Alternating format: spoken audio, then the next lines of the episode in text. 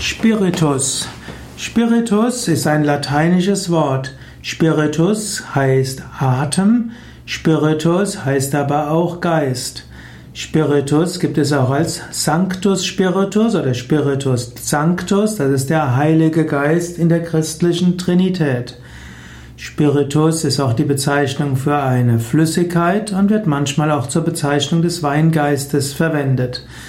Und so hat Spiritus viele verschiedene Bedeutungen.